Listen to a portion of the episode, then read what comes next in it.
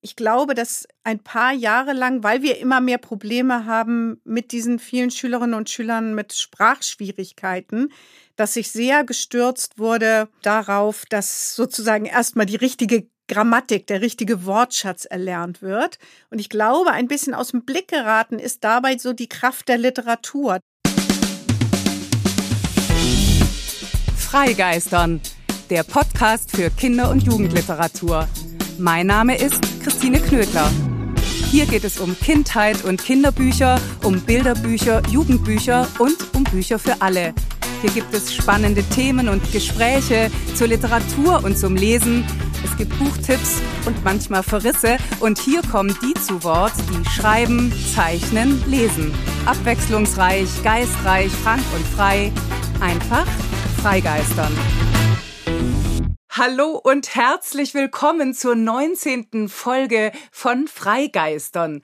Schulfrei 2 heißt sie und ist eine Fortsetzung von Überraschung Schulfrei 1.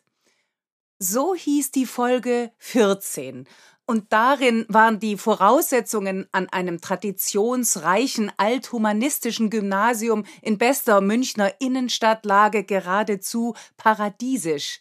Bildung ist dort groß geschrieben und fest verankert, Schülerinnen sind privilegiert, es war und ist ein Ausschnitt aus einem großen Thema, ein Anfang. Wie aber sieht es an anderen Schulen aus, an sogenannten Brennpunktschulen? Was ist mit denen, die zu Hause eben nicht die Regale voller Bücher vor sich haben und in und mit Worten, mit Sprache, mit Literatur groß werden? Wie steht es um die Schülerinnen aus sogenannten bildungsfernen Schichten? Darüber möchte ich unbedingt weiterreden, doch bevor wir richtig einsteigen, soll Freigeistern wieder mit einem Gedicht beginnen, nein, halt mit mehreren Gedichten. Zum Auftakt von Schulfrei 2 habe ich Schularbeiten von Günter Bruno Fuchs, Der Sperling und die Schulhofkinder von James Krüss und natürlich Herr von Ribbeck auf Ribbeck im Havelland von Theodor Fontane ausgesucht. Schließlich kommt an dem sowieso niemand vorbei. Dann habe ich Eduardo Garcia von German Wahnsinn gefragt, ohne den es ja keine einzige Freigeistern-Folge gäbe, ob er nicht vielleicht Lust hätte, die Gedichte einzulesen. Edu hat es gleich mal an seine Familie delegiert und dann kam Frohe Ostern an unserem Osterfrühstück. Und du glaubst gar nicht, dass wir gerade versuchen, irgendwie deine Reime aufzunehmen. Und du kriegst irgendwie einen Mischmasch, keine Ahnung. Aber es wird eher psychedelisch als, als alles andere. Wir hören zunächst Schularbeiten von Günter Bruno Fuchs, gelesen von Alicia, dann Der Sperling und die Schulhofkinder von James Grüss und eben Herr von Ribbeck auf Ribbeck im Haveland von Theodor Fontane. Die letzten beiden sind gelesen von allen, von Alicia, Aramia, Edu und Soni und von einer Freundin. Schularbeiten. Der Fortschritt hat keine Lust, sich zu kümmern um mir. Und was mir angeht, habe ich keine Lust, mir um den Fortschritt zu kümmern. Denn unser Eins war ja als Mensch wohl zuerst da. So, mein Kind, das schreibst du in dein Schulheft rein. Günter Bruno Fuchs. Der Sperling und die Schulhofkinder! Ein Sperling, der von ungefähr zu einem Schulhof kam. Er staunte über das, was er auf diesem Hof vernahm. Ein Mädchen sprach zu Meyers Franz, du alter Esel, du! Da sprach der Franz, du dumme Gans, bist eine blöde Kuh. Der Walter sprach zum dicken Klaus, mach Platz, du fetter Ochs. Da rief der Klaus, du fade Laus, pass auf, dass ich nicht box. Zum Peter sprach Beate nun, du Affe, geh hier weg. Da rief der Peter, dummes Huhn, ich weiche nicht vom Fleck. Der Sperling meint, er hör nicht recht. Es tönte allenthalb. Du Schaf, du Floh, du blöder Hecht, du Hund, du Schwein, du Kalb. Der kleine Sperling staunte sehr. Er sprach, es schien mir so, als ob ich auf dem Schulhof wär. Doch bin ich wohl, doch bin ich wohl, doch bin ich wohl im Zoo. Herr von Ribbeck auf Ribbeck im Havelland. Herr von Ribbeck auf Ribbeck im Havelland. Ein Birnbaum in seinem Garten stand.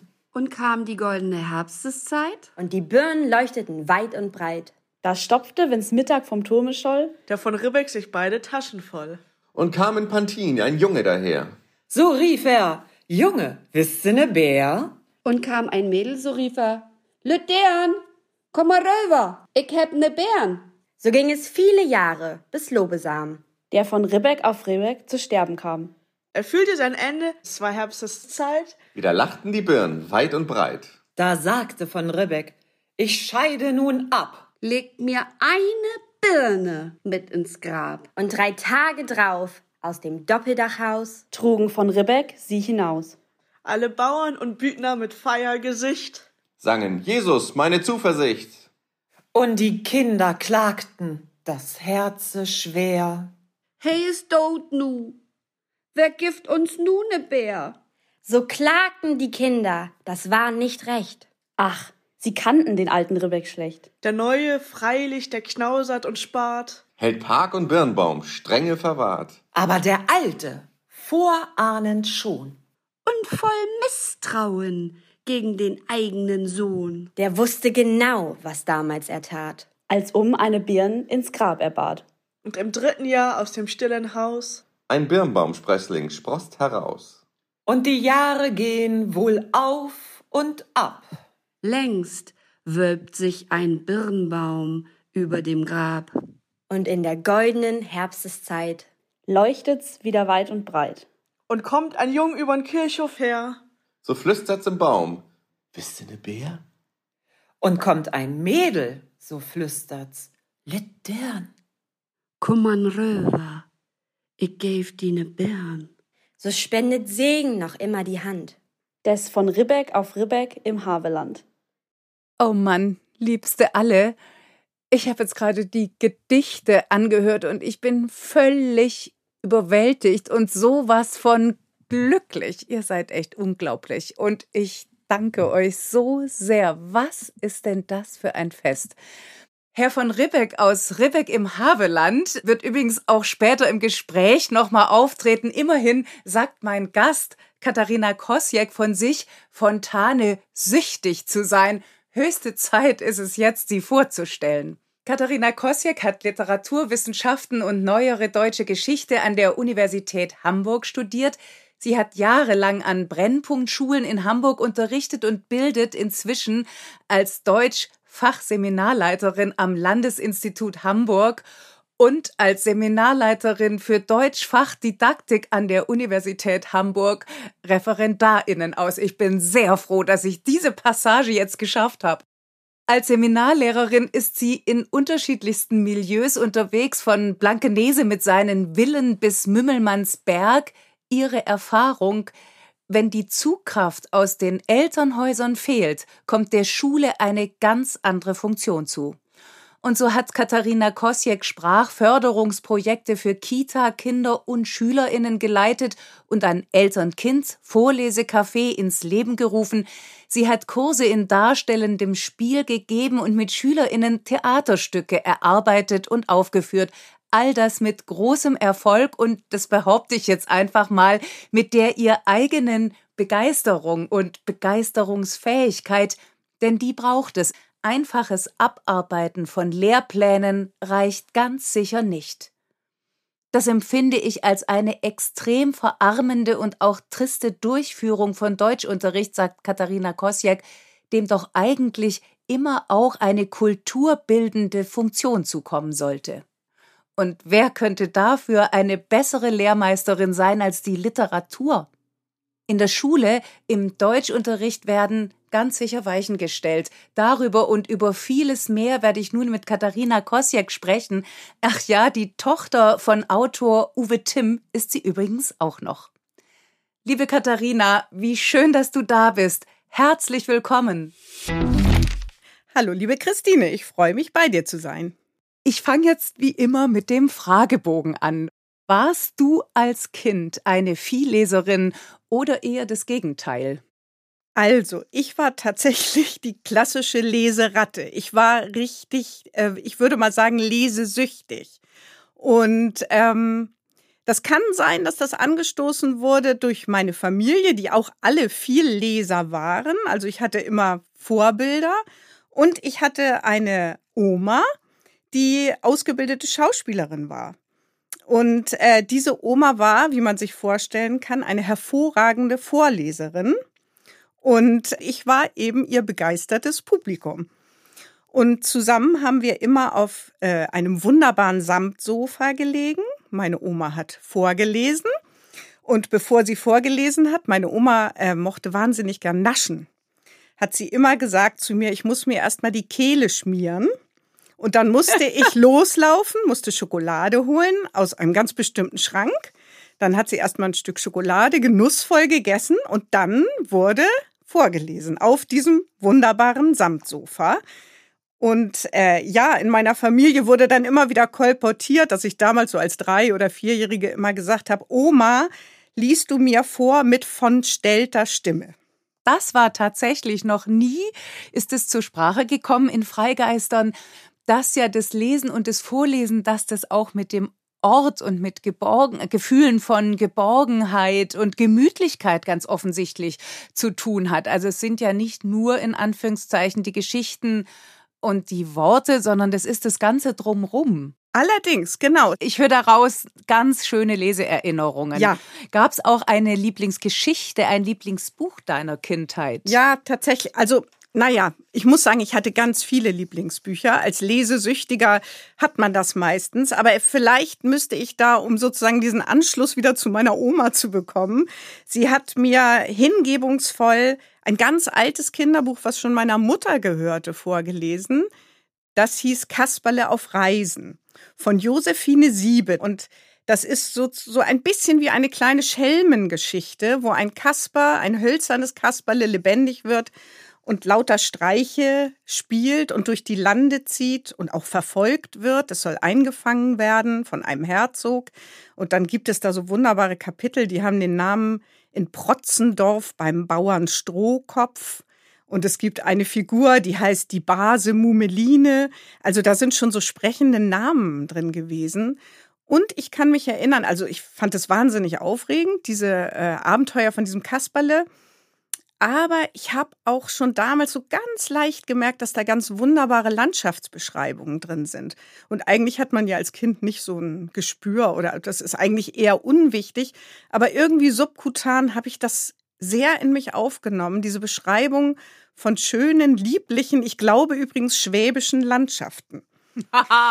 Später dann war das wahnsinnig Pipi Langstrumpf.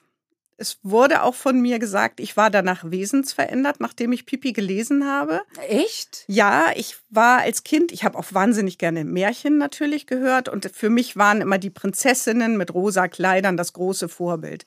Also ich wollte wie eine Prinzessin als kleines Kind wohl sein.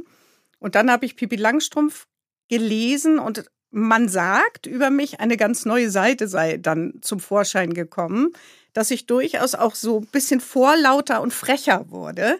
Und ähm, ja, dass irgendwie mich eine literarische Figur tatsächlich verändert hat und angesteckt hat. Ich weiß, ich, ich habe, äh, wir sind ja, glaube ich, so etwa ein Jahrgang. Ich weiß, dass ich auch Pipi Langstrumpf gelesen und geliebt habe.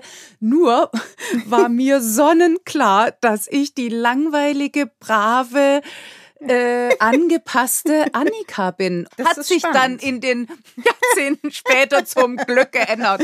Ich glaube, ich habe mir das so ein bisschen pipiartig abgeguckt. Toll. Ja. Ganz toll.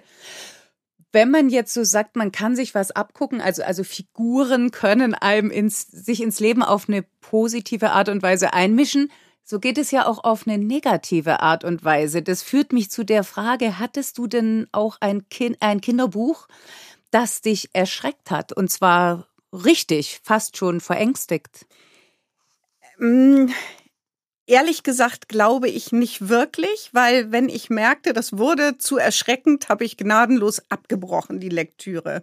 Bravo. Ähm, ja, ich denke aber, es gab so zwei Formen von Kinderliteratur, die für mich total unattraktiv waren. Und vielleicht geht das in so ein bisschen in eine andere Richtung. Das ist nicht abschreckend, aber eben unattraktiv war für mich zum Beispiel Kinderliteratur, die mir so das ganze Elend der Welt nach Hause bringen wollte. Ähm, das war in den 70er Jahren sehr verbreitet, hatte ich das Gefühl, das hatte wahrscheinlich auch so seine, seine geschichtliche Begründung, warum das so sein sollte. Das hatte ja auch so dieses aufklärerische Moment. Ich persönlich mochte das gar nicht. Ich weiß, es gab so diese Ro-Ro-Ro-Taschenbücher früher. Und ich meine zu erinnern, dass da sehr, sehr häufig Themen, also so kaputte Verhältnisse, ein Alkoholikervater, dann wurden die Mütter geschlagen. Manchmal waren das auch Heimkinder. Und es war in meinen Augen oft brechstangenartig. Ich fand immer das Beste an den Ro-Ro-Ro-Büchern, die bekam ich häufig geschenkt. Äh, hinten war immer so ein Comic. Die Witze? Ja, hinten der Comic mit dem Fuchs. da habe ich mich immer gefreut. Und dann sah ich da schon hinten beim Klappentext, was weiß ich, die arme Erna B. wächst in Verhältnissen auf und so weiter und so fort. Und dann dachte ich, ach nein, danke. Das sind tatsächlich Bücher, die füllten mein Regal und wurden dann aber nicht so richtig rausgegriffen. Also das war so diese eine Kategorie, wo ich dachte, nee. Mhm. Und das andere waren so Kinderbücher, die gibt es tatsächlich bis heute, die so eine knallharte Botschaft haben. Das hatte ich schon als Kind. Man spürt die Absicht und ist verstimmt. Also, wenn es zu sehr mit gut gemeinten Botschaften gespickt war, war ich raus. Das war ja auch dieser Streit der Realisten gegen die Fantasten ja. eines, also eines Michael Ende oder Ottfried ja. Preußler. Und ich weiß noch, also wie ich ja finde, sehr ernst zu nehmen, der Autoren wie Peter Hertling, die haben dann immer so gesagt, man muss die Kinder wappnen für die Welt, wie sie ist. Also das hilft ja. nichts, wenn man immer so tut, hier Lummerland, alles ist heiter, äh, sondern man muss denen sagen, was da draußen los ist. Und das passt natürlich in die historische Zeit und äh, ist aber auch je nachdem zu hinterfragen natürlich. Ganz genau. Und ich war ein Kind, also, oder wollen wir mal so sagen, aus Erwachsenensicht kann ich das sogar irgendwie nachvollziehen, warum das so gedacht wurde. Und dann sieht man aber, Kinder ticken dann doch irgendwie anders als die Erwachsenen. Und ich fand das sehr interessant. Äh, ich habe ja schon in andere Folgen von dir reingehört. Was immer wieder genannt wurde äh, als Lieblingslektüre war Innet Bleiten. Ähm, und auch ich war eine leidenschaftliche Innet Bleiten Leserin und die galt als verpönt. Ich weiß das auch in, eben bei mir zu Hause, das hatte immer so ein bisschen sowas, na ja, eh nicht bleiten. Und das spürt man übrigens, das ist auch interessant als Kind, also ohne dass das jetzt unbedingt ausgesprochen wird. Und ich habe diese Bücher wirklich gefressen, wie eine Verrückte. Und zwar alles, sowohl diese Detektivgeschichten wie Fünf Freunde und Geheimnis um eine verwunschene Burg und sowas, aber auch diese typischen Mädchenbuchreihen wie Hanni und Nanni und Dolly und Burg Möwenfels. Ich habe dann äh, zum Beispiel mit einer Freundin, da waren wir dann so in der vierten, fünften Klasse, das Taschengeld haben wir gespart, um mal ein eigenes Internat aufzumachen, um uns eine Burg zu kaufen, wo wir dann auch so Nein. eben wie Dolly. Oh. Also das war richtig, um dann noch mal zu zeigen, also Lektüre auf Wirkung hin zu produzieren. Mhm und mit guten Absichten ist schwierig. Die Kinder haben ihren eigenen Kopf. Mhm. Und das ist ja ein großes Glück. Aber weißt du, das finde ich total interessant. Das ist jetzt das zweite Mal, dass du eine Geschichte erzählst, wo die Geschichte in dein Leben eingreift. Also einmal ja. beschließt du, du wirst jetzt mit Pippi Langstrumpf und das andere, du gründest ein Internat, ist ja, ja großartig. Ja. Also ich weiß auch, Enid Bleiten, du hast vollkommen recht. Also ich komme ja auch aus so einem bildungsbürgerlichen Haushalt. Und das war, äh, das war verpönt, das war kurz vor Comic. Also ja, Comic las man ja. dann gar nicht mehr. Und heute denke ich so, boah, und was ist uns entgangen? Aber es gab diese Setzungen, was ist gute Literatur ja. und eben auch, was ist gute Kinderliteratur. Und die hatte einen Zweck zu erfüllen. Und da werden wir nachher sicher noch drüber reden, denn man könnte ja mit Fug und Recht sagen, das Tolle an Literatur ist und an Kunst generell, dass sie das eben nicht muss. Ganz genau. Jetzt würde ich dich gern zu deinem aktuellen Lieblingsbuch als Erwachsene fragen. Was ist das derzeit? Also, mh, mm, auch das ist schwer zu beantworten, aber ich habe aktuell, das ist jetzt vielleicht so ein, zwei Monate her, das wunderbare Buch Middlemarch von George Eliot gelesen. Middlemarch ist auch schon so um die 150 Jahre mindestens alt. Mm, und es ist ein ganz wunderbarer Roman, ein echtes Sittengemälde so des viktorianischen Zeitalters. ein Kleinstadtroman mit viel Menschenkenntnis geschrieben, unglaublich humorvoll und ernst zugleich, schon sehr viel Psychologie drin, ohne dass das damals sozusagen schon ein Thema an sich war. Und ich war ähm, total verrückt nach diesem Buch und habe wieder so ein bisschen, und das liebe ich, weil man das als Erwachsener viel seltener als als Kind hat. Ich war eben süchtig nach diesem Buch. Und ich weiß nicht, ob du das kennst, je mehr es sich diesem Ende zuneigte, desto mehr habe ich mir das so eingeteilt, damit das nicht, damit ich nicht so schnell fertig bin damit. Also ich habe dann richtig so aufgeteilt und gesagt, nur noch ein Kapitel und dann habe ich noch ein paar Tage was davon. Also Middlemarch äh, ist ein ganz, ganz, ganz wunderbares Buch und ich bin total glücklich, dass ich das gelesen habe. Es sei denn, man will vielleicht ein Buch, und das ist die nächste Frage, nicht zu Ende lesen. Ist dir das auch schon passiert und warum? Äh, tatsächlich passiert mir das äh, eher selten, weil ich ähm, irgendwie das Gefühl habe, ich habe wenig Zeit. Oder es ist einfach faktisch so. Ich habe wenig Zeit und deshalb mm, überlege ich mir immer ganz genau, was ich lesen will. Ich bin ah, zum Beispiel okay. ziemlich süchtig nach Klassikern. Fontane, ich bin Fontane süchtig. Ähm, und es gibt immer noch Romane, die ich noch nicht, einzelne, die ich noch nicht kenne. Also ich greife häufig nach Klassikern und da ist mir es, glaube ich, tatsächlich noch nie passiert, dass ich aufgehört habe zu lesen. Eher vielleicht bei so Büchern, die so in Kritiken oder die allgemein aktuell so gelesen werden, wo es dann mal eine gute Kritik gab und wenn ich dann da reingucke, denke ich, naja, ich weiß nicht. Welches Buch, wenn du, du sprachst ja gerade von deiner Zeit, Knappheit, welches Buch wolltest du immer schon lesen, aber hast es bis heute nicht geschafft?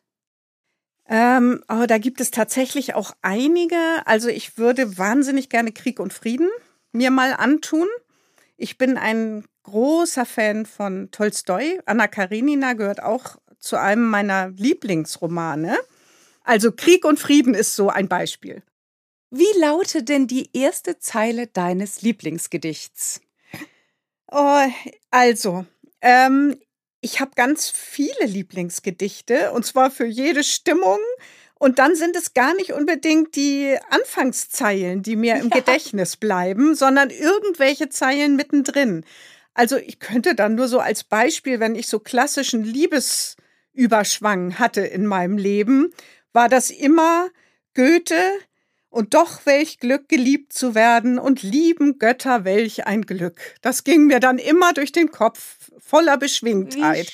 Und das ist jetzt nun ja eine, das ist ja der Schluss eines Gedichtes.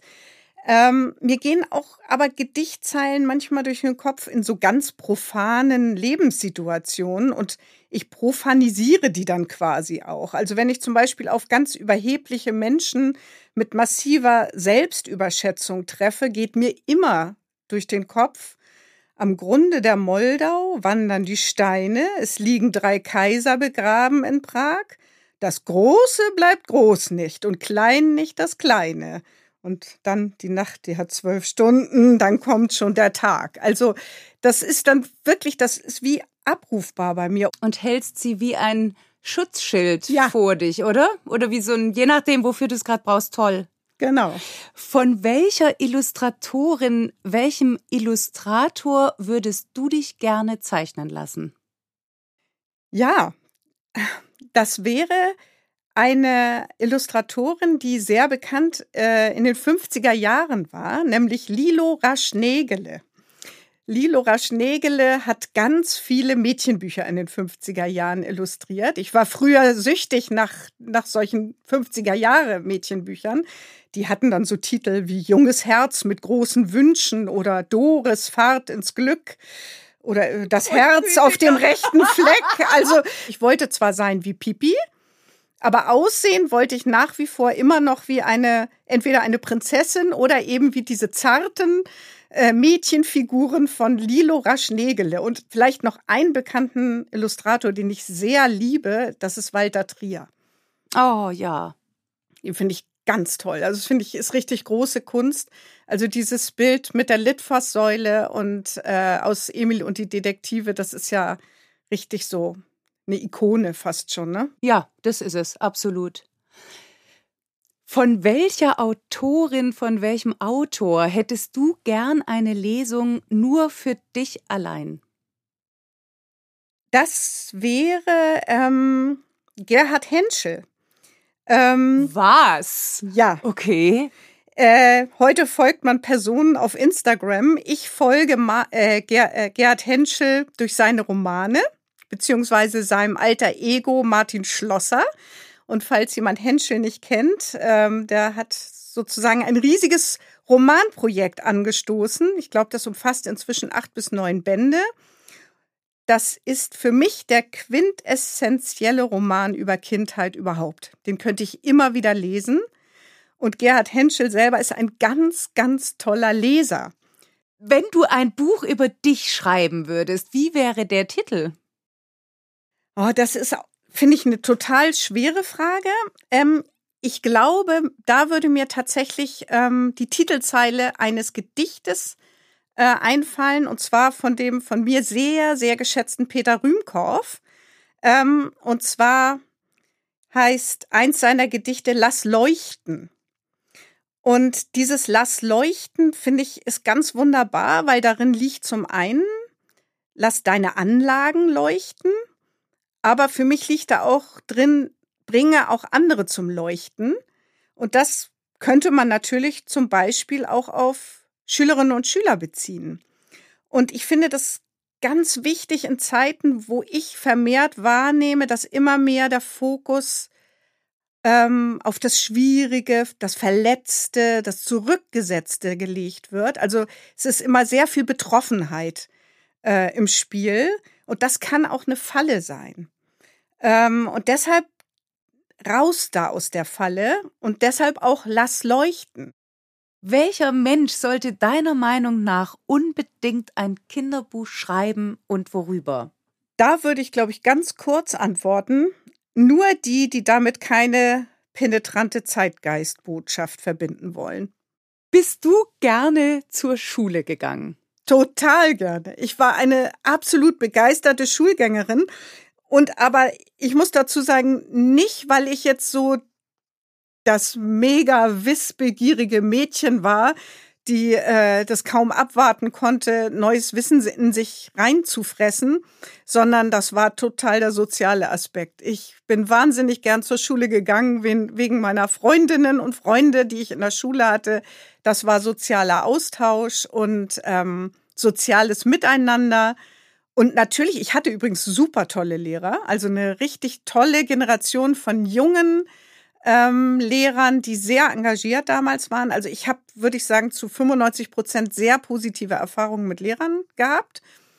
Ähm, aber ich würde sagen, Schule war in erster Linie ein Miteinander sein und äh, ja, miteinander umgehen. Ja, ich bin total gerne zur Schule gegangen. Und hat das dann auch zu deinem Berufswunsch Lehrerin geführt? Nee, Gar nicht. Ähm, nee, überhaupt nicht. Also ich, ich weiß, ich wollte als Kind, wollte ich gerne Lehrerin werden, weil meine Mutter Lehrerin war. Und die hatte immer so kleine, also die war auch gerne Lehrerin. Äh, das hat man gespürt, deshalb habe ich das sicher auch so als positiv wahrgenommen. Und die hatte immer so diese kleinen GEW-Lehrerkalender. Da hat sie mir immer, wenn sie so ein Exemplar übrig hatte, mir geschenkt.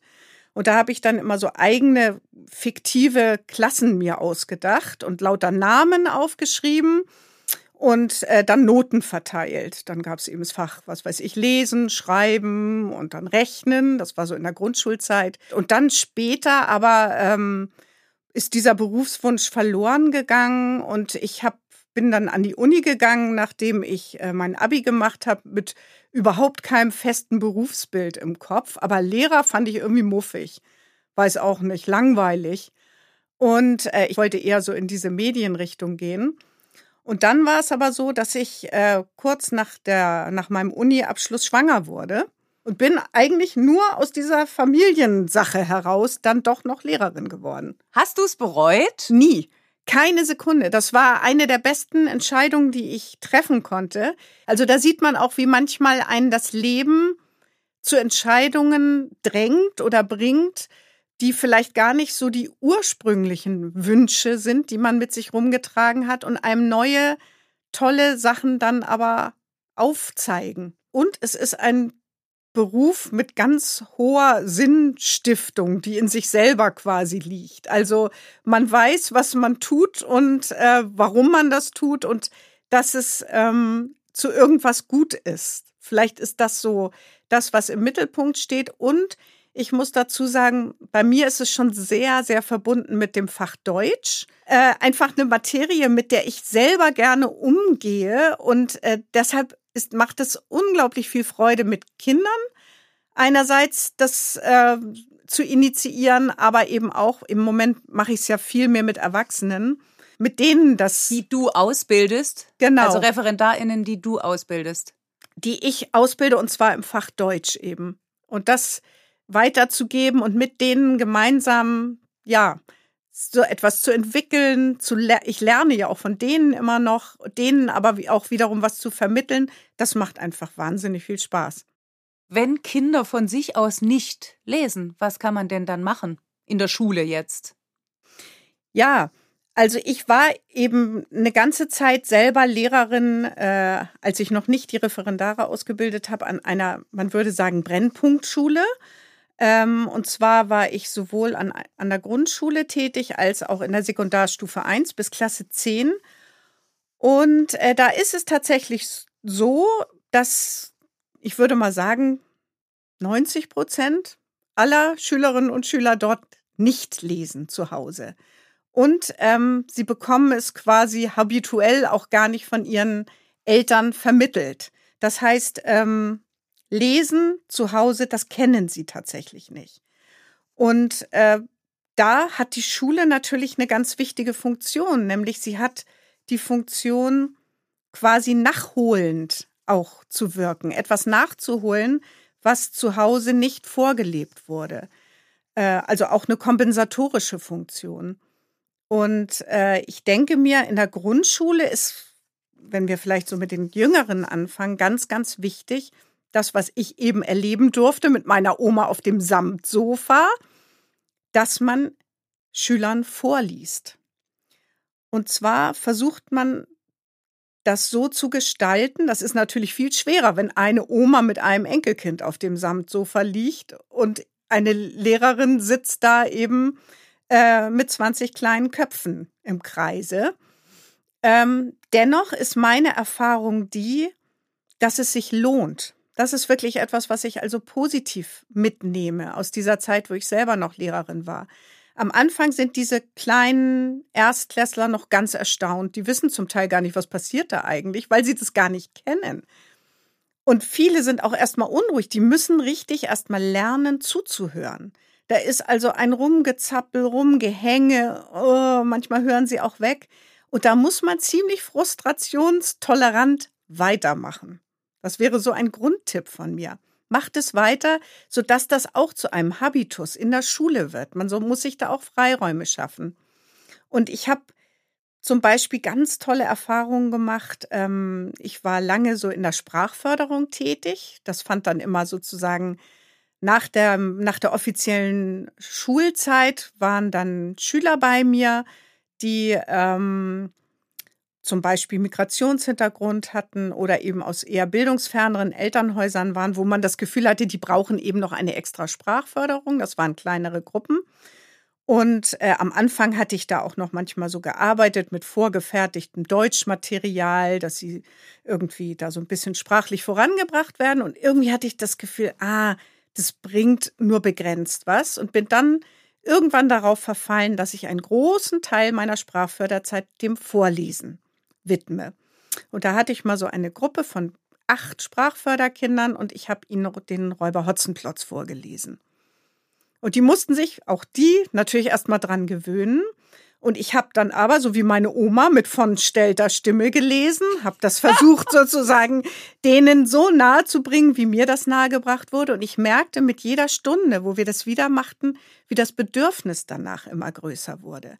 Und wie die langsam lernten, einzutauchen in diese Geschichte vom Räuber Hotzenplotz. Am Anfang waren die irritiert, aber sie waren immer weniger irritiert und hatten immer mehr Vergnügen an Hotzenplotz, am Zauberer Zwackelmann und äh, Petrosilius. Petrosilius Zwackelmann und lachten, wenn dann äh, der Kasper sagte, Petrosilius Wackelzahn, hahaha, also auch wunderbare Wortspiele.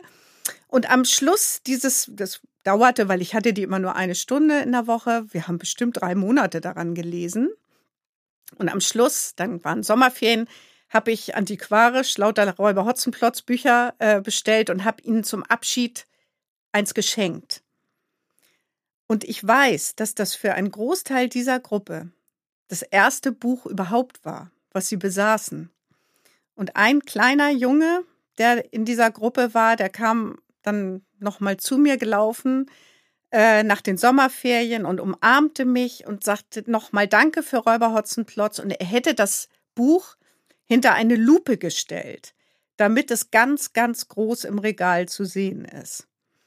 Und das ist zum Beispiel so ein Beispiel, wo man das Gefühl hat, ja, wir sind uns als Gruppe über das Buch auch begegnet. Also das Buch bekommt so eine eigen, so ein, wie so einen eigenen Raum auch wieder, in den wir gemeinsam eintreten. Das andere mit Hotzenplotz, das war auch eine ganz tolle Erfahrung ähm, aus dieser gleichen Gruppe hm, erzählte mir eine Kollegin, die diesen einen Jungen aus der Gruppe hatte in ihrer Klasse. Ähm, drei Jahre später war irgendwie Hotzenplotz nochmal Thema. Da sollten Mitschüler seiner Klasse eine Buchvorstellung machen und ein Mitschüler stellte den Räuber Hotzenplotz vor und erzählte so ein bisschen, was darin vorkommt. Und dann sagte der Ja und dann spielt da nachher noch ein Frosch eine Rolle.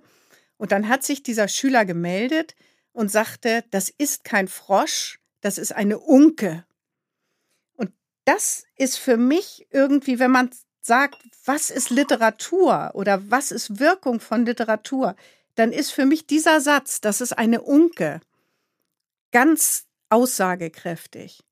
Denn der hat erfasst, das ist eben, das muss auch Unke heißen, das hat seine Funktion. Und dieses Wort Unke würde man rein aus Sprachfördergründen, würde man sagen, muss man das Wort Unke kennen? Hm, Wahrscheinlich eher nicht, aber aus literarischen Aspekten würde man sagen, ja, das ist ein ganz wunderbares Wort und das ist ein literarisches Wort. Es schwirren ja immer so, so Begriffe, wenn man über die Bildung ja auch spricht, denn damit hat es natürlich auch zu tun. Ähm, sowas wie bildungsfern hast du jetzt öfter ver verwendet, dann da ich höre da immer die Bildungsungerechtigkeit mit und Armutsdefinitionen. Wie hängt denn das miteinander zu und Migrationshintergrund? Ich glaube, so diese vier, wie hängt es denn würde deine Erfahrung bestätigen, dass das irgendwie wie vier Säulen eines, ich sage jetzt mal in Anführungszeichen, Problems sind? Das hängt natürlich schon eng miteinander zusammen. Das kann man, denke ich mir, auch demografisch beweisen.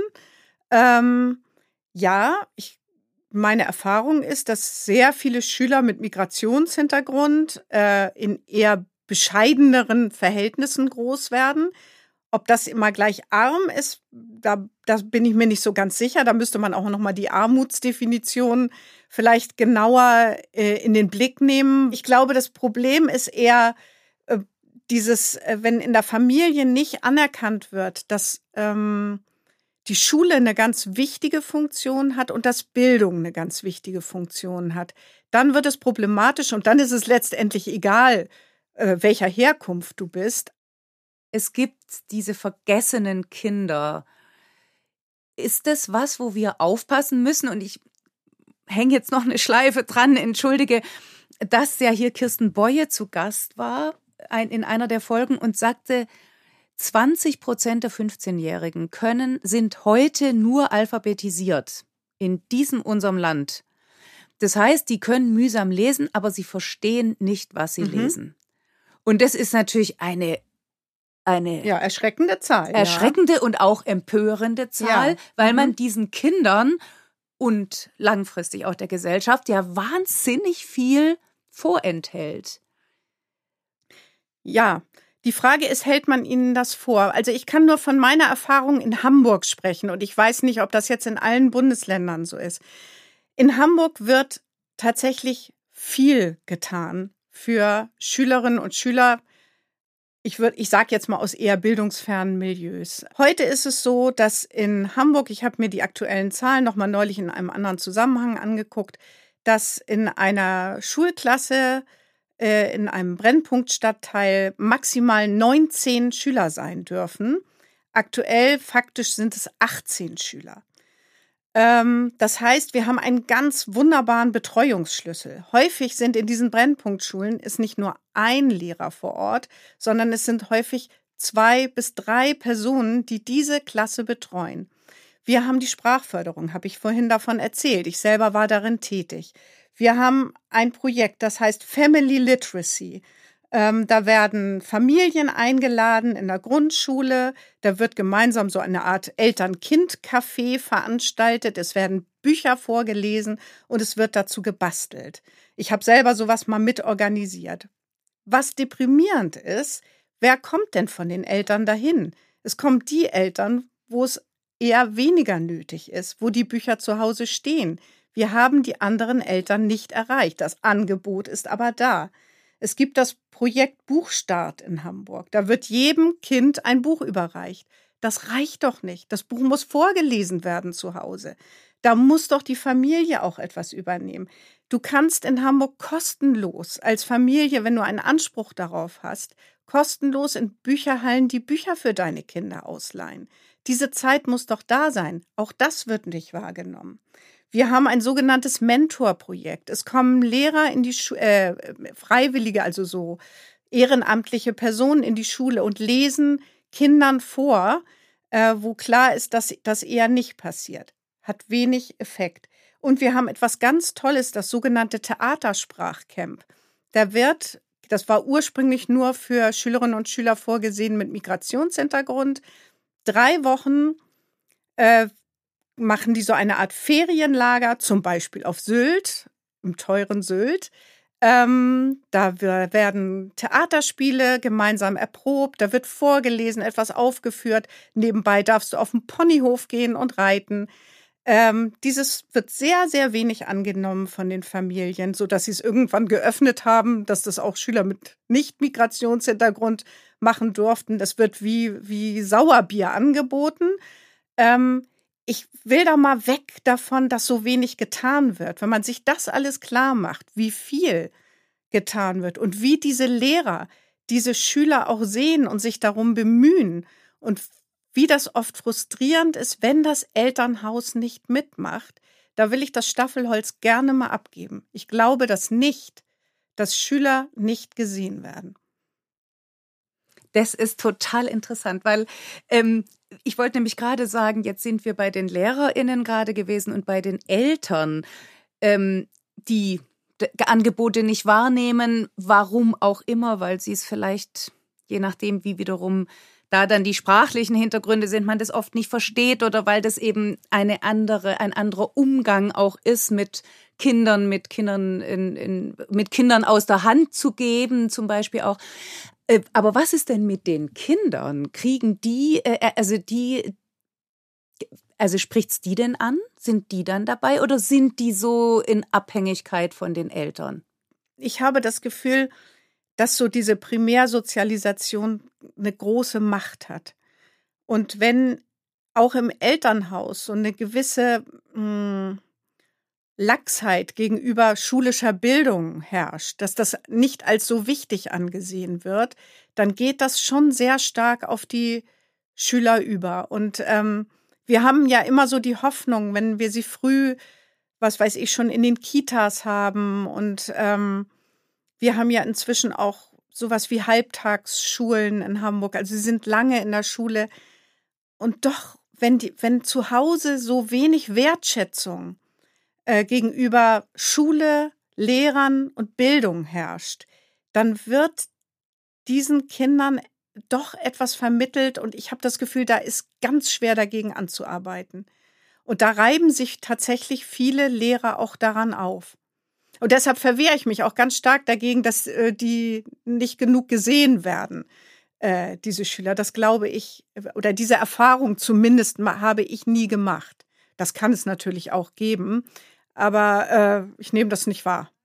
Ja, ich würde auch immer sagen, also da habe ich mich zumindest übrigens auch in intensiven Debatten mit meinen Kindern, die halt immer gesagt haben, ja, aber es ist vielleicht kein Wunder, wenn du, also ich jetzt als ihre Mutter, das nicht merkst, weil es dir nicht widerfahren ist. Aber wenn äh, du kennst es grundsätzlich, äh, grundsätzliche Übersehen werden, kennst du nicht. Wenn aber eine Melissa Ergfurt schreibt in der Taz oder wo das war, ähm, sie, sie sei in, die ist in Wien in die Schule gegangen und da kam aufs Gymnasium und verdankt das, also da zitiere ich jetzt, äh, ein, ähm, ein Zufall, dass ich ans Gymnasium gekommen ist und nicht an eine Sonderschule. Und später wurde sie Lehrerin und sagt, sie sei in der Ausbildung darauf vorbereitet worden, Hüljas und Alis auszusortieren, um Annas und Pauls zu unterrichten.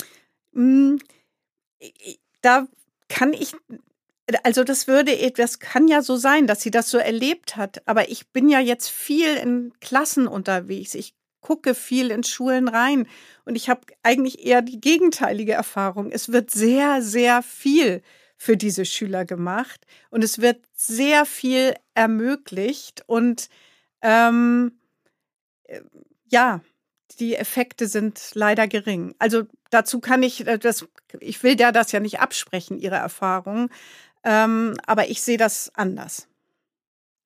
Und wenn du jetzt, wenn wir jetzt von diesem anders ausgehen, nochmal weitermachen, was, wir reden hier ja natürlich auch im Kontext immer der Kinder- und Jugendliteratur.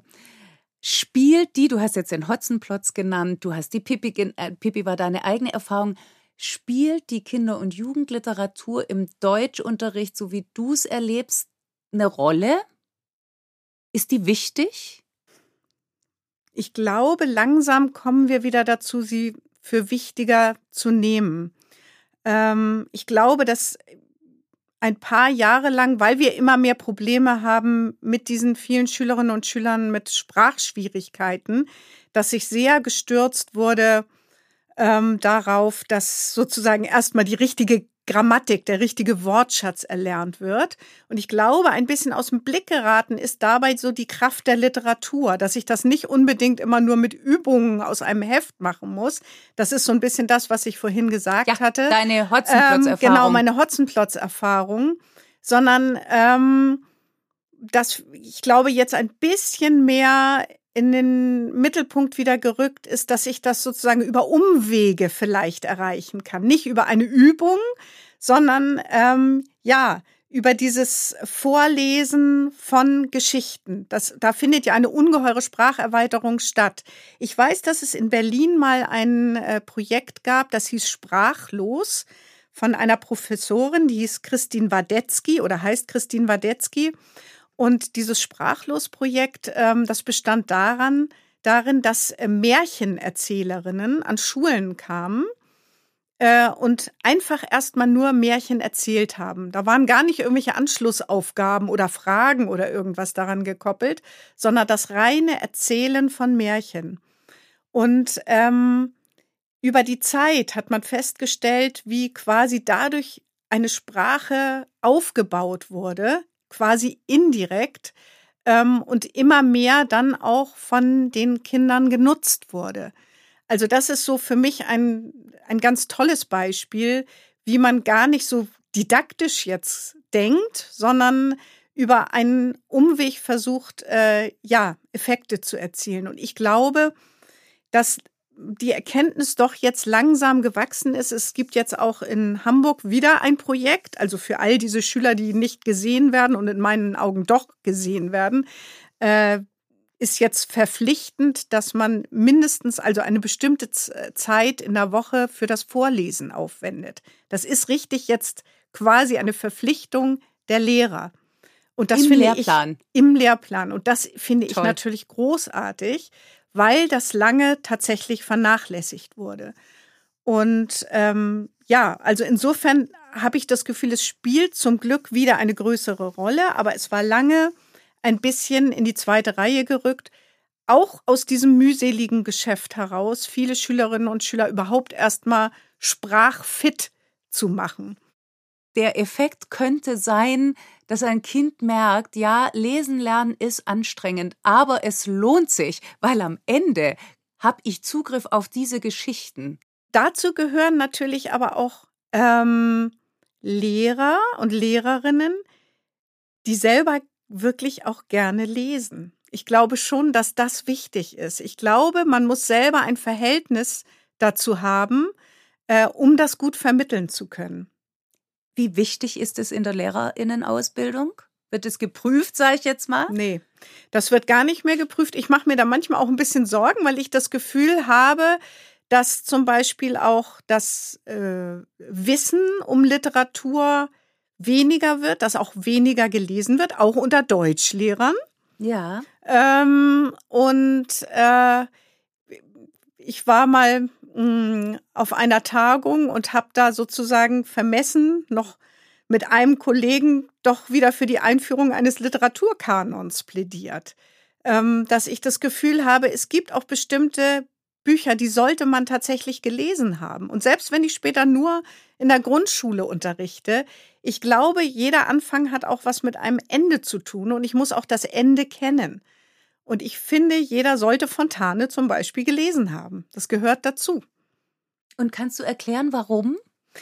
Ja, ein bisschen eben diesen, weil man den Horizont auch im Blick haben sollte, auch das Ende der Fahnenstange. Also es geht nicht nur darum, ähm, was, äh, was mache ich jetzt mit meinen Grundschülern und was gibt's da für, für einfache Lesetexte, sondern man muss vielleicht auch wissen, was bedeutet das ganz am Schluss für diese Kinder, weil irgendwann sind sie nicht mehr in der Grundschule und äh, gehen weiter zur Schule. Was, was alles gibt es da noch für Möglichkeiten? Also dieser Möglichkeitsraum, der ja auch in der Literatur innewohnt, den muss man selber, glaube ich, auch im Kopf haben.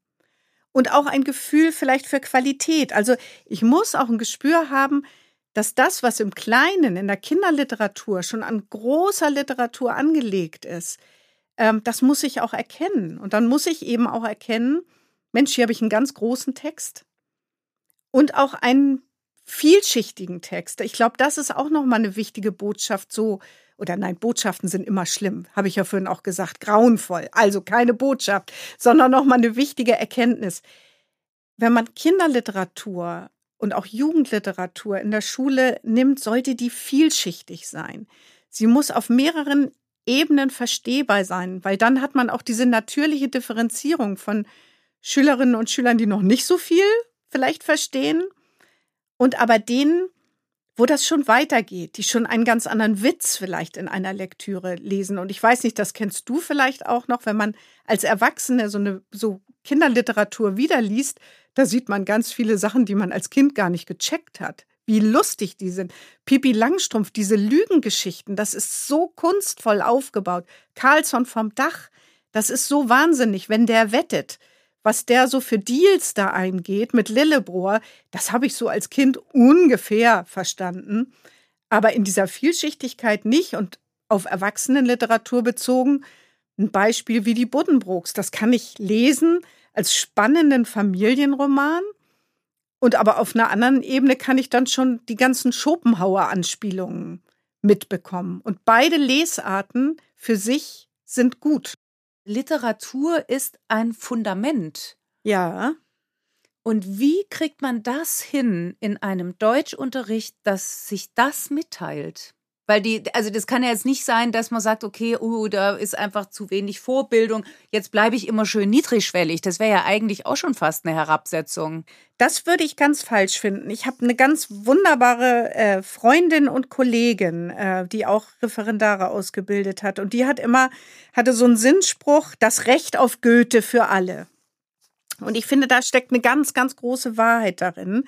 Ähm, weil das würde quasi unsere Gesellschaft ja noch weiter auseinanderreißen, als sie ohnehin schon auseinandergerissen ist, dass dann eben die Gymnasiasten ähm, mit äh, hochkarätiger Literatur umgeben werden und äh, alle anderen kriegen dann sozusagen eben das Fußvolk, dann nehmen wir dann irgendeine so komische billige Klassenlektüre. Das würde ich fatal finden. Also ich finde, dass Literatur eben diese Möglichkeit noch bietet, dass da diese Differenzen versucht werden können, auszugleichen. Ich, wie wir alle, wünschen mir da so eine Verbesserung, dass eben nicht diese Schere immer weitergeht und dass es, dass die, die, diese, dieser, das Recht auf Bildung, sage ich jetzt mal, dass das immer weiter ausgebaut wird und nicht aus welchen Gründen auch immer ähm, dann halt doch nicht oder immer nur in abgespeckter Form vorkommt.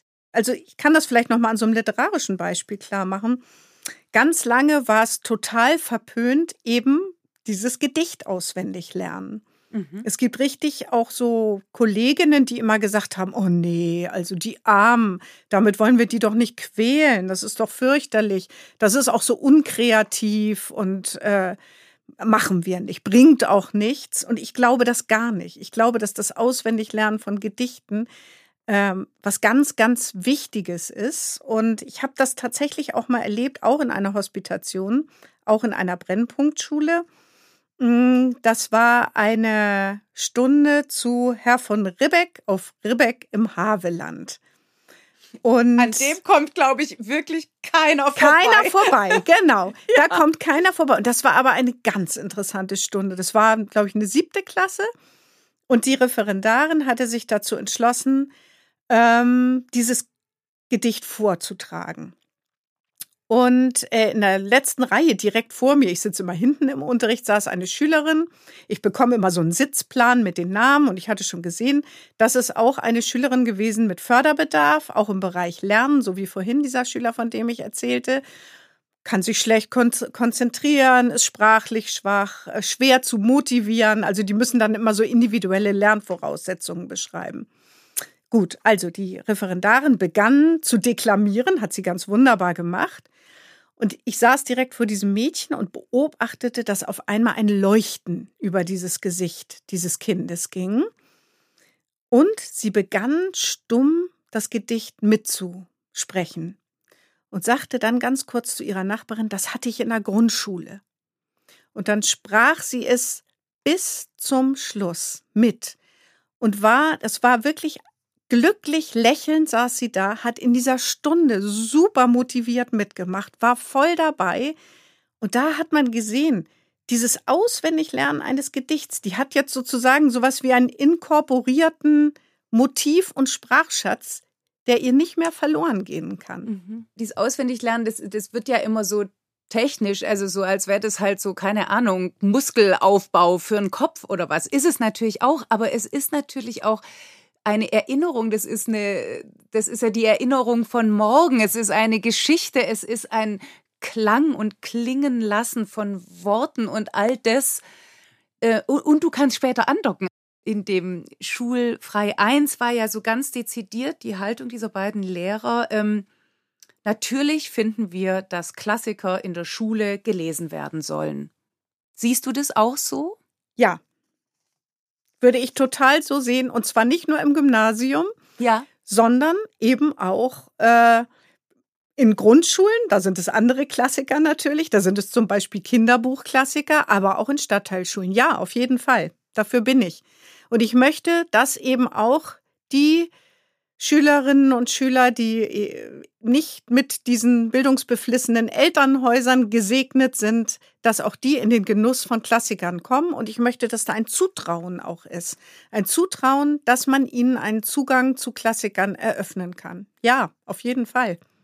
Trotzdem ähm, Hast du von dem Artikel erzählt, wo du ganz schockiert warst, dass irgendwelche Journalisten, also sprich Menschen, die später mit Sprache zu tun haben, über ihre vorherenden Erfahrungen mit Klassikerlektüre. Kannst du dazu noch mal was sagen? Das fand ich sehr interessant, weil das waren alles Menschen, die jetzt voll durchliteralisiert sind und die eben von ihren fürchterlichen Klassikererfahrungen gesprochen haben. Ich kann vielleicht, um das nochmal persönlich zu sagen, wir haben in der Schule zum Beispiel den Werther gelesen. Und ich fand das auch total langweilig. Ich wusste nicht, warum ich das mache. Und äh, der ist mir eher so in abschreckender Erinnerung geblieben. Ich habe da aber nochmal drüber nachgedacht. Und manchmal denke ich, und da kommen wir wieder so auch auf diese Funktion von Schule zurück. Ist es nicht auch eine Funktion von Schule, manchmal durch etwas sich durchfräsen zu müssen, vielleicht auch ohne Lust, vielleicht auch das als abschreckend im Nachhinein, vielleicht diese konkrete Lektüre erfahren zu haben, aber man hat es dann irgendwie doch gemacht. Und für zukünftige, zukünftige Lektüren lernt man, ich kann auch am Ball bleiben. Es muss nicht immer methodisch mit viel Zauberei aufge, aufgereichert werden, sondern ja, dass ich es einfach auch mal schaffen muss, etwas Langweiliges zu, be zu bewältigen. Wie viele Arbeitsprozesse später sind auch langweilig und da muss ich ja auch durch.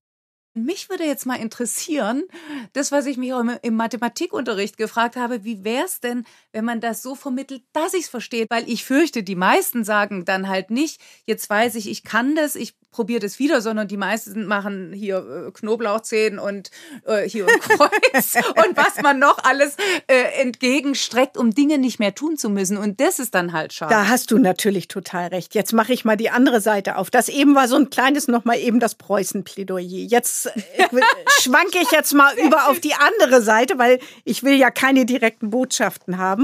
Und man muss es immer von vielen Seiten beleuchten. Da hast du recht. Natürlich und ich glaube, das gilt ganz genauso für äh, Gymnasiasten oder hochbegabte Kinder wie für äh, Schülerinnen und Schüler, die schwereren Zugang zu Literatur haben. Es gehört natürlich mit dazu, dass ich dieses, diesen literarischen Stoff motivierend vermitteln kann. Und da kann man natürlich mit, äh, mit der Lebensgeschichte von Goethe arbeiten. Man kann mit ähm, Bildzeugnissen arbeiten. Man kann dazu wunderbar szenisch ähm, etwas gestalten lassen, dann gibt es wunderbare, ähm, ja, diese Elogen, diese liebesgetränkten Elogen, die Werther von sich gibt, dieses Gefühlige, das haben ja durchaus auch Schüler in diesem Alter. Die könnte man so rausnehmen und das mit eigenen, ja, Liebesgefühlen vergleichen. Ich glaube, da gibt es ein ganzes Potpourri an Möglichkeiten, wie man das tatsächlich ähm, so aufbereiten kann, dass jeder am Schluss auch ein bisschen den Sinn der Le Lektüre erkennt. Was wünschst du dir für eine Schule der Zukunft? Ich glaube, dass der Gedanke, der in den 70er Jahren mal war, dass es sogenannte Gesamtschulen gibt, ähm, der war damals zumindest gut gedacht. Äh, in Hamburg gab es die, ich glaube, in Hessen war das mal ein paar Jahre tatsächlich verbindlich. Es gab damals, glaube ich, in Hessen keine Gymnasien mehr. Dieser Gedanke kann aber nur dann klappen, wenn es keine Gymnasien mehr gibt. Das heißt, wenn all diese ähm, besorgten Bildungsbürger, die sich ach so sehr um diese Abgehängten, die nicht gesehen werden, sorgen, da sage ich immer, super, du hast ein Kind, das ist mit Literatur groß geworden, schick es in die Stadtteilschule. Stadtteilschule ist bei uns sozusagen das, was früher die Gesamtschule war. Schick es dahin. Die anderen Kinder können wahnsinnig von dir profitieren. Das muss nicht dann alles immer nur der arme Lehrer leisten, sondern dein Kind bringt eine unglaubliche Zugkraft in diese Klasse. Warum machen diese Menschen das nicht? Sie lamentieren wahnsinnig. Ich finde, das ist irgendwie eine Doppelmoral. Aber nee, nee, nee. Also mein Kind soll dann, soll dann doch eine maximale Begabungsentfaltung unter seinesgleichen haben. Deshalb kommt es aufs Gymnasium. Nö, das ist Doppelmoral. Und dann kommt das nicht mehr hin. Also das wäre eine Lösung. Ähm, ich habe neulich mit einer Lehrerin gesprochen, die war, ist in einer Schule in einem eher so, ähm, man würde eben sagen, bildungsnahen Milieu und lauter so Villen und Einzelhäuser. Und da ist mal in den 70er Jahren ein einziges Hochhaus dazwischen gebaut worden. Und das heißt, dass die immer in ihrer Klasse, hm, wie gesagt, wir dürfen gar nicht mehr so hohe Klassenfrequenzen haben in Hamburg, die hat dann immer, was weiß ich, 16 Kinder aus den Villen und vier aus dem Hochhaus. Das ist so wie früher aus den Geschichten bei Ur Ursula Wölfel.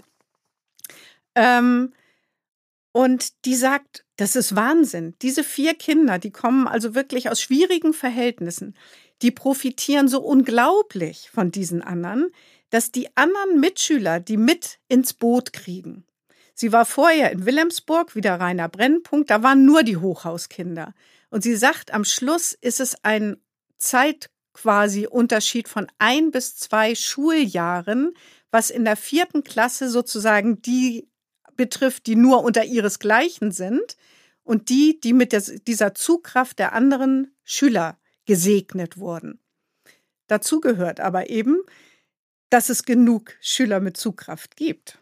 Und wenn sozusagen das andere überhand nimmt, dass du 15 hast, die eben aus eher schwierigen Verhältnissen sind und nur noch diese fünf, dann lastet auf diesen armen fünf Schülern natürlich auch eine ganz schöne Verantwortung. Und da kann ich dann auch wieder Eltern verstehen, die sagen, will ich das meinem Kind zumuten?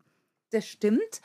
Aber noch ein Gedanke, und der spielt ja auch auf anderen Inklusionsgedanken zum Beispiel eine Rolle, zu sagen, die Vorstellung, die, die viel haben und die, sage ich jetzt mal, verwöhnt und so weiter sind und oder alles steht ihnen offen, die geben jetzt den anderen was ab. Aber man vergisst, dass die anderen auch was abgeben können. Es ist halt nicht das, was, was man sonst so kennt. Also niemand kann mir erzählen, dass ein Kind das mit anderen, dass das nicht genauso, also dass sie alle voneinander lernen. Nicht nur jetzt mal sehr vorsichtig von oben nach unten, weil eigentlich will ich das nicht so sehen, sondern von unten nach oben eben genauso. Es korreliert schon sehr häufig eine soziale Verträglichkeit wenn Eltern sich sehr kümmern können um ihre Kinder, wenn es ganz bestimmte Verhaltensvorbilder gibt und auch vielleicht durch Literatur eine bestimmte Empathiefähigkeit, die damit vermittelt wird und wenn Schüler das nicht haben.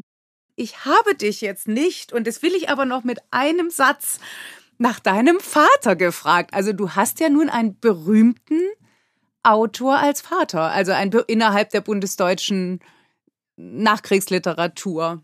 Ja, das stimmt. Sag doch mal bitte, wer das ist, weil man hört es ja deinem Namen nicht Ach so, an. nein, man hört es ja. Ja, also mein Vater äh, ist Uwe Timm und das ist einer der, äh, würde ich mal sagen, eher wenigen Autoren, der sowohl Bücher für Erwachsene als auch für Kinder geschrieben hat. Und das finde ich schon mal ganz großartig, weil er hat ganz wunderbare Bücher, finde ich, für Erwachsene geschrieben, aber auch richtig tolle Bücher für Kinder ohne moralisierende Botschaften zum Beispiel. Ich habe schon sehr gerne am Beispiel meines Bruders gelesen, weil da natürlich auch so eigene Familiengeschichte mit reinspielt und ähm, ich total immer interessiert bin, sozusagen, ja, was war denn so vor mir in der Genealogie da? Und ähm, das habe ich sehr gerne gelesen und auch das Buch Der Freund und der Fremde, da geht es ja so ein bisschen auch um die 68er Zeit. Ähm, das hat mich auch, die, die beiden haben mich besonders gepackt, wollen wir es vielleicht mal so sagen. Und äh, von den Kinderbüchern hat er mir eins gewidmet, das ist der Schatz auf Pagensand. Ah, und ja. insofern habe ich dazu natürlich dann ähm, so ein ganz besonderes Verhältnis. Äh, ich habe das auch schon öfter tatsächlich, das wird häufig in Hamburg gelesen in den Schulen. Und ich habe schon öfter auch Unterrichtsstunden dazu gesehen. Und äh, ich finde das immer ganz amüsant, aber ich sage natürlich nie danach, übrigens, das ist mein Vater, sondern, Echt? sondern Das still ich ja vergnügt. Ja, nee, ich finde das immer so ein bisschen peinlich dann und so. Nein, aber ich freue mich dann immer, das zu sehen. Aber ich finde alle, also auch all seine Kinderbücher finde ich sehr gelungen. Ja, Rennschwein Rudi Rüssel. Ja, total, ja. Sehr humorvoll auch und Mhm. äh, deshalb, das sind äh, Bücher, die ich total schätze. Und dennoch liest man natürlich die Bücher des eigenen Vaters immer anders als von Menschen, die man nicht kennt. Man hat irgendwie ein anderes Lesen. Das ist ganz komisch. Das kann ich aber gar nicht so richtig beschreiben. Ähm, man hört die Stimme irgendwie zugleich. Also wenn ich das lese, das Buch, ist es so, als ob er mir das vorliest. Und ähm, ich, manchmal frage ich mich auch, wieso hat er das beschrieben? Oder manchmal werden auch Personen beschrieben, die man irgendwie wiedererkennt, natürlich verfremdet. Und ja, man liest mit einem anderen Gefühl. Also ich stelle mir jetzt die Situation vor.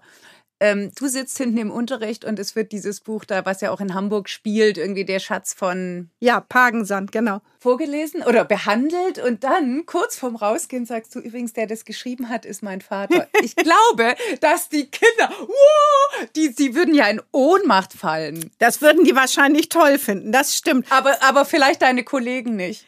Ja, dann war ich weiß auch nicht, irgendwie, es ist auch so ein bisschen, ja, nee, mir wäre das dann irgendwie peinlich, aber vielleicht wäre es auch mal ganz lustig. Vielleicht probiere ich das nochmal aus, wenn ich das nochmal erlebe. Hm? Ja, da, halt mich bitte auf dem Laufenden. Ja, das mache ich. Ich danke dir, das war so interessant. Liebe, danke, danke und bis bald. Ich sag Tschüss. Ich danke dir. Ja, tschüss, Christine. Ciao.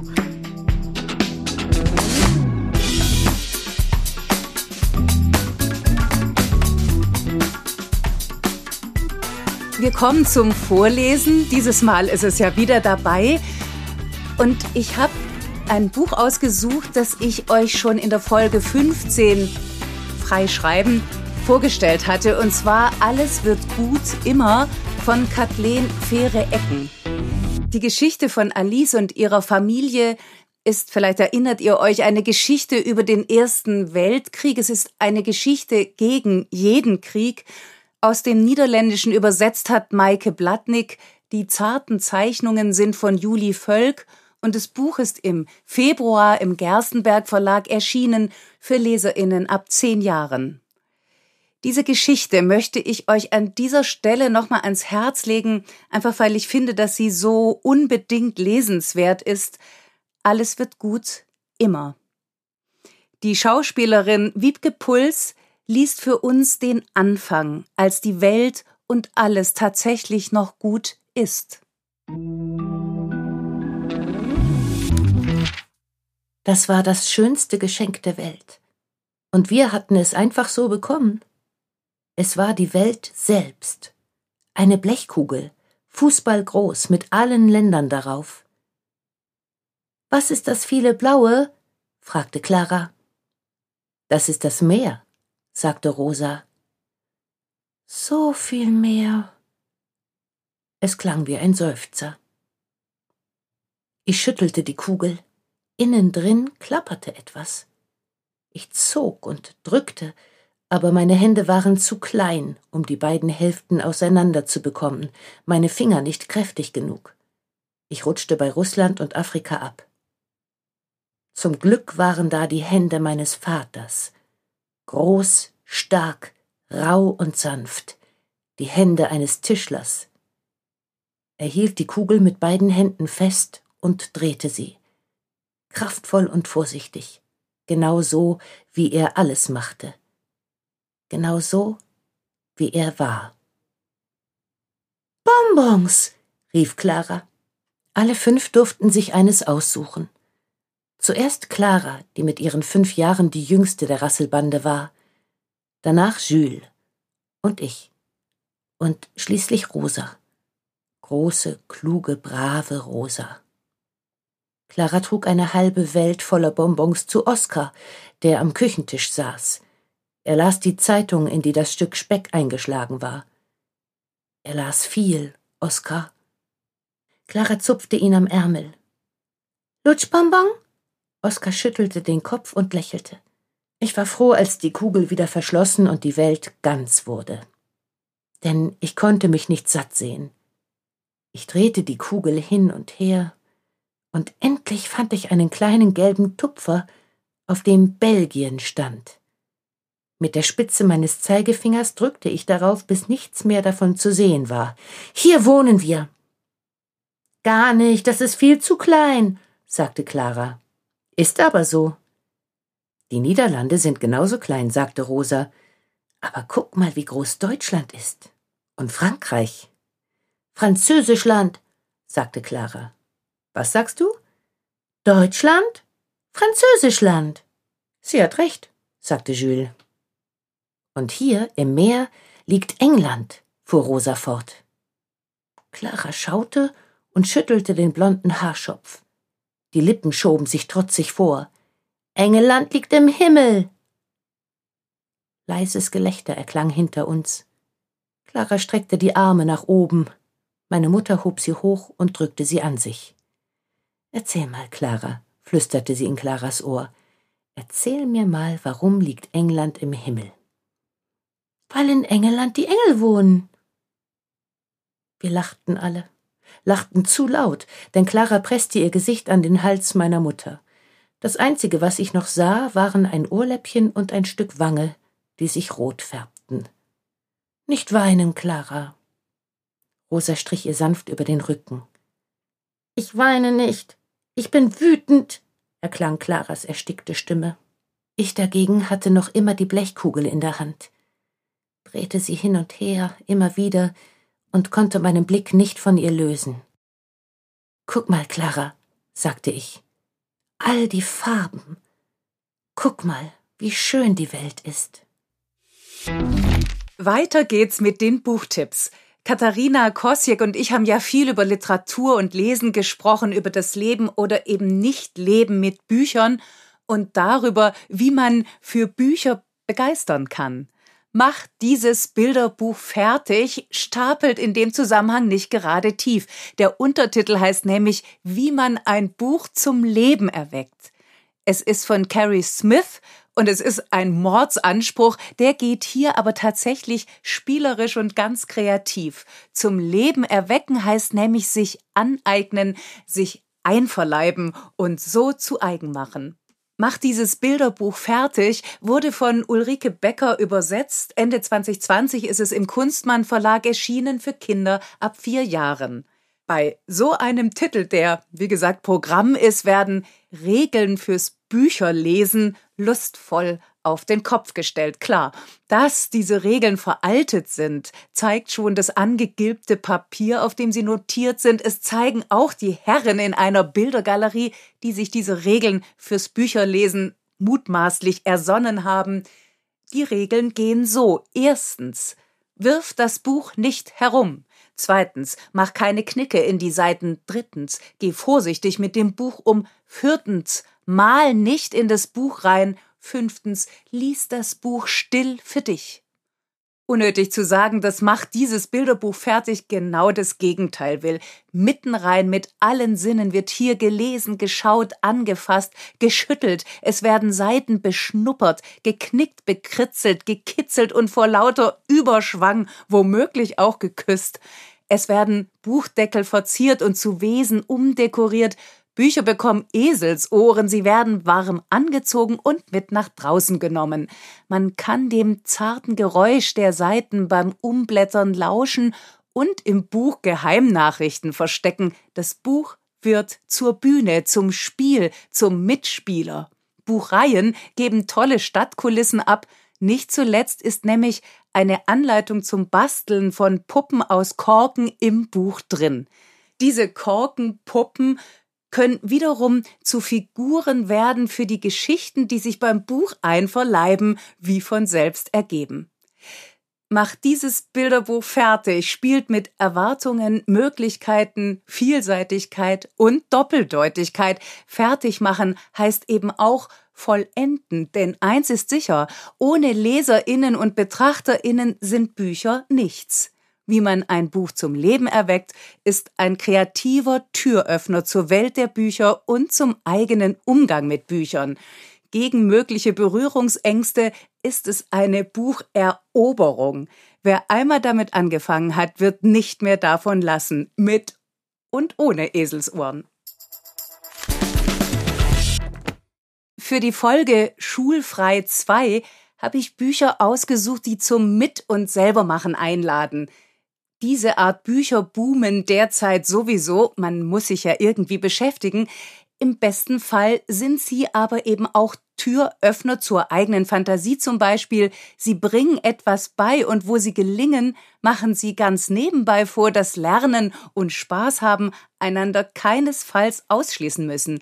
Selbst loslegen macht nämlich unabhängig.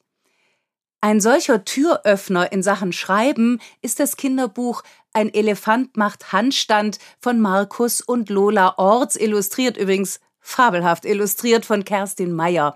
Das Buch ist gerade im Moritz Verlag erschienen für Kinder ab sieben Jahren. Es fängt ganz harmlos an. Es ist aus dem Leben gegriffen und zwar aus dem echten Leben.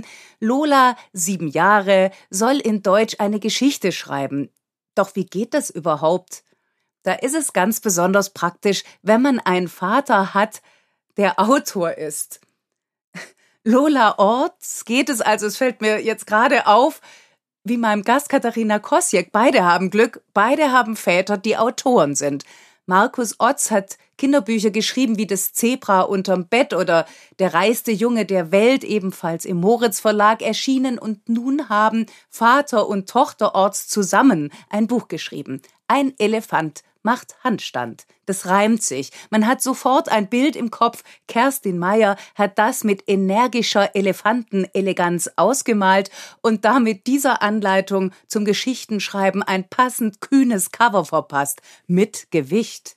Im Buch befragt Lola ihren Vater und so entsteht ein Zwiegespräch über Ideen, Was ist das? Orte, in dem Fall der Zoo, Langeweile, bloß nicht über alte Worte, abwechslungsreiche Worte. Was ist zum Beispiel schöner? Salto machen oder Salto schlagen? Salto purzeln gefällt Lola am besten und das ist sogar ein neues Wort, selbst erfunden von Lola. Das Gewöhnliche, sagt Markus Orts, lässt sich verändern, ein bisschen frisieren. Dazu malt Kerstin Meyer eine Art Lola-Geist, vielleicht Lolas Schreibgeist oder ihr Erfinderinnen alter Ego. Jedenfalls ist diese Figur in zartem Lila erstmal angedeutet, noch ein bisschen blass, aber ihr Megagrinsen im Gesicht und ihre leuchtenden Glubschaugen sprechen Bände der Gipfel, die herrlich zu Berge stehenden, haarsträubenden Haare. Wow, da steht jemand mächtig unter Strom. Und während Vater und Tochter miteinander sprechen, nimmt Lolas Geschichte wie von selbst Fahrt auf. Affen streiten lautstark um eine Banane, Elefanten turnen wie die Weltmeister, alles ist möglich, alles ist erlaubt, sogar die Poente, also die Pointe, die zugegeben ein Wortwitz ist, über den die echte Lola mit ihren sieben Jahren vermutlich längst raus ist. Egal, Poenten sind was Neues, sie lösen etwas aus, mit ihnen kann man gut Anlauf nehmen und abheben. Und dann ist da noch ein Satz, den Markus Ort seiner Tochter und damit allen Leserinnen von Anfang an mit auf den Weg gibt. Ein Lehrer von mir sagte mal, sagt Markus Orts, in der Literatur geht es eigentlich immer um zwei Dinge, die Liebe und den Tod.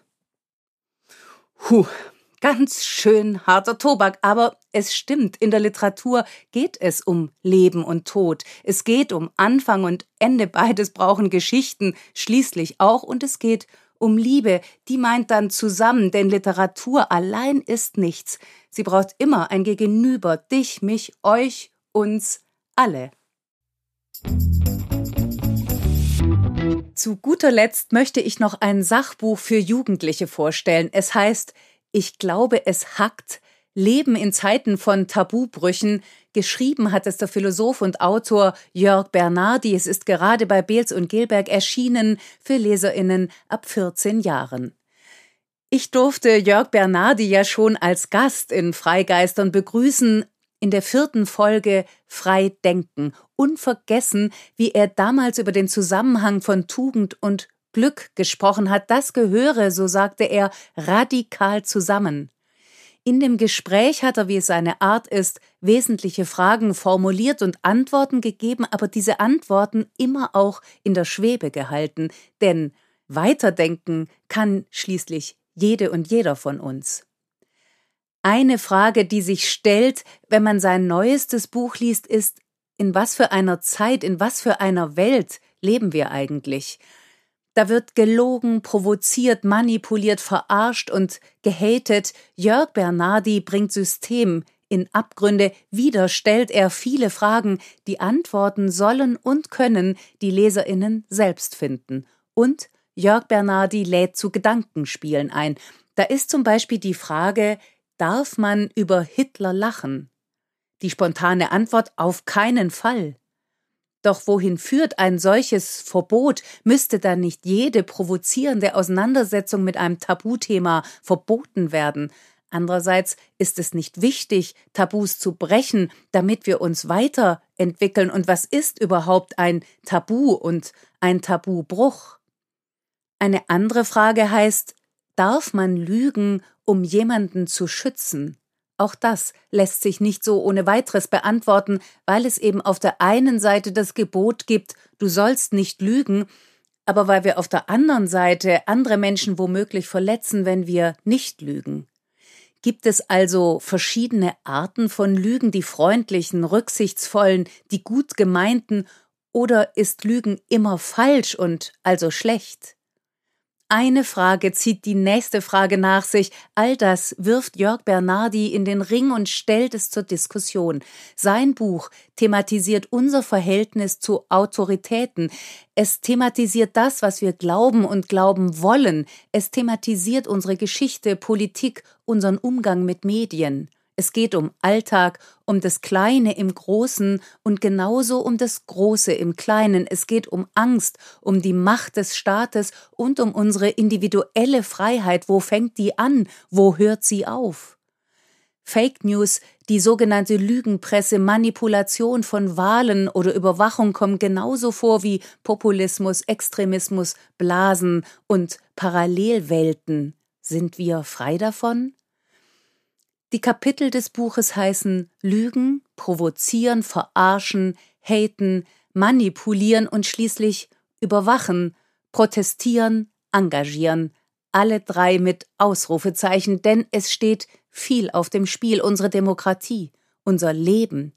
Wer nach, mit, weiterdenkt, kann besser gestalten, auch da im Kleinen wie im Großen. Schließlich bestimmen immer noch wir, wie wir miteinander umgehen, in welcher Gesellschaft, in welcher Welt wir leben, welches Leben wir führen wollen.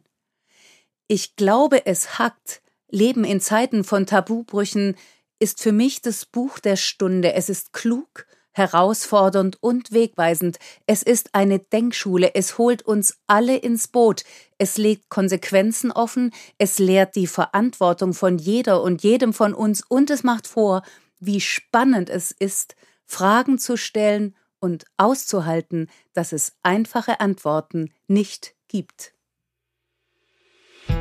Das war's für heute. Danke wie immer fürs Zuhören und danke für eure Unterstützung. Es hilft uns, wenn ihr Freigeistern abonniert, weiterempfehlt, teilt und wenn ihr uns bei Apple Podcast hört, könnt ihr uns außerdem Bewertungen dalassen. Am meisten freuen wir uns natürlich über fünf Sterne, denn die helfen uns besser gefunden zu werden.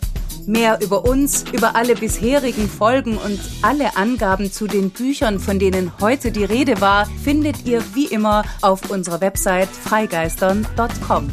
Ich sage für heute Tschüss und bis in zwei Wochen, wenn mein Gast die Schriftstellerin Felicitas Poppe sein wird.